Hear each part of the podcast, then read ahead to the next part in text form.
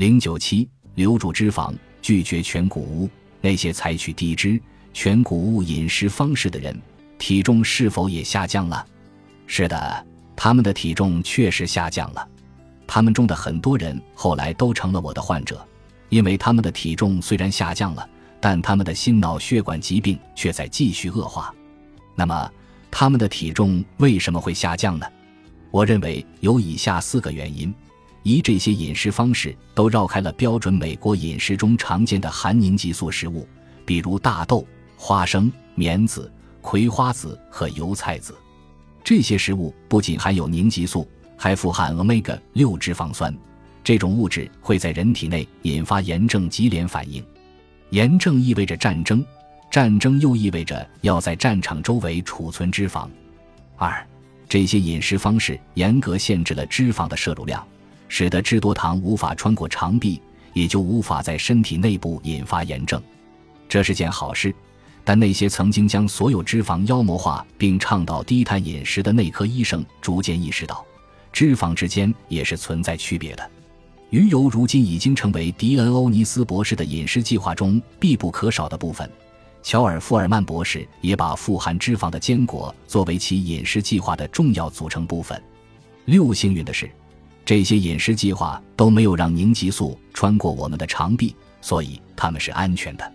三，这些饮食方式推荐的都是未经加工的完整谷物。而不是机器研磨过的全谷物。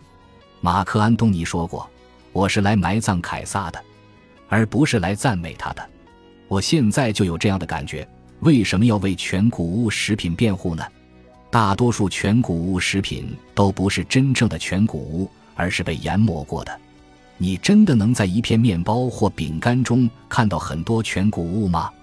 它们中的凝集素已经被释放出来了。更糟糕的是。为了防止脂肪被氧化，制造商还在全谷物食品中加入了丁基羟基甲苯。四，这些饮食方式已经正确的将关注点放在了有机谷物上。这种食物不太可能含有草甘膦，也不会导致肠道微生物群死亡，所以我们的肠道还能继续处理麸质，并阻止那些帮派分子乘虚而入。然而，我还有一个坏消息要告诉你。这些饮食方式推荐的食物通常都很难吃，你可能坚持不了多久。即使是凯洛格兄弟，也无法让他们疗养院里的患者长期坚持吃全谷物。于是，加乐式玉米片诞生了。回顾一下艾索斯丁博士最初的研究，你会发现有百分之五十的人无法坚持到最后，所以包括降低体重在内的任何积极效果都不会持久。这些饮食方式的部分追随者后来为什么成了我的患者？他们的冠状动脉疾病又为什么会加重呢？小麦中的麦胚凝集素会不断和冠状动脉内皮细胞结合在一起，有时免疫系统一直对冠状动脉进行攻击。如果你好奇为什么中国南方人、日本人和韩国人的心脏病发病率低于美国人，就请记住一点。大米不含麦胚凝激素，基塔瓦岛人大量食用的芋头也不含这种物质。